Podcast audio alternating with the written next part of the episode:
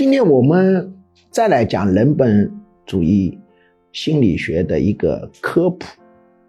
人本主义心理学认为，劳动本身跟创造财富之间，它不是打等号关系。劳动它取决于方向，如果对需求的吻合度高，它就是创造财富；它对需求的吻合度低，它就没有创造财富。不能简单的说劳动创造财富。它有方向问题，如果方向错了，这个劳动是属于无效劳动。人本主义经济学定义的财富也跟民众理解的有点差距，它不是理解成一个实物或者某种物质或者某种货币，而是满足需求的能力。所以从这个意义上讲，排除贪官，排除权钱交易，排除不正常的。赚钱方法，大多数市场经济底下的一个赚钱行为，它不是损害社会福利，而是增加社会福利。它一定是对症的需求，让人的需求满足程度更高了，它才能赚钱。人们为经济学认为的利润是什么呢？你动用的成本是耗费了生产要素。这些要素本来是可以满足别的需求，你耗费生产要素就减少了社会的需求满足程度。但你生产出来的产品和服务，假定满足社会的需求程度更高，那便是减少的，这便是增加的，两者有差距。满足的需求总量大于减少的需求满足总量，就形成了利润。如果是小于，就是亏损。所以，企业盈利就代表让社会的需求满足程度增高，社会幸福程度增高，排除贪污、腐化、权钱交易等等不正常的致富手段。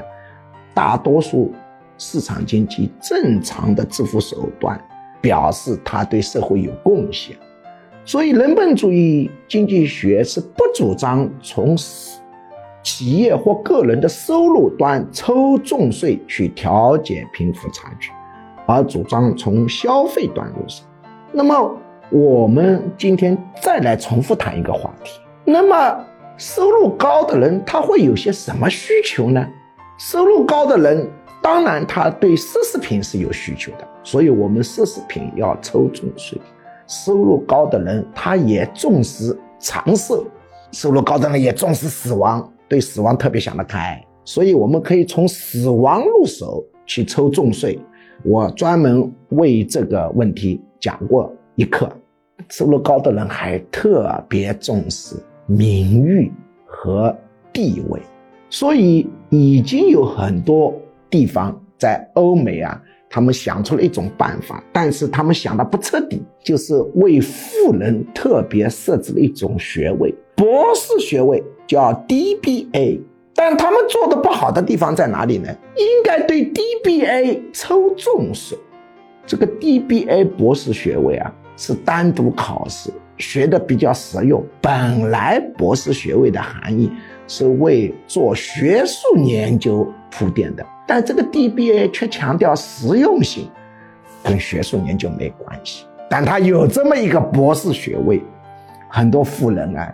就去捞这个博士学位。假定公共管理机构对于 DBA 这个博士学位抽重税呢，那就非常符合人本主义经济学的说法：从富人的需求端入手，把这个钱又搞过来；不从收入端入手，你抽企业所得税、个人所得税，他没工作动力了。那么，这是一个很好的调整贫富差距的办法。当然，要公共管理机构拿到这个钱以后，转移给穷人是效率高的，并且是廉洁的。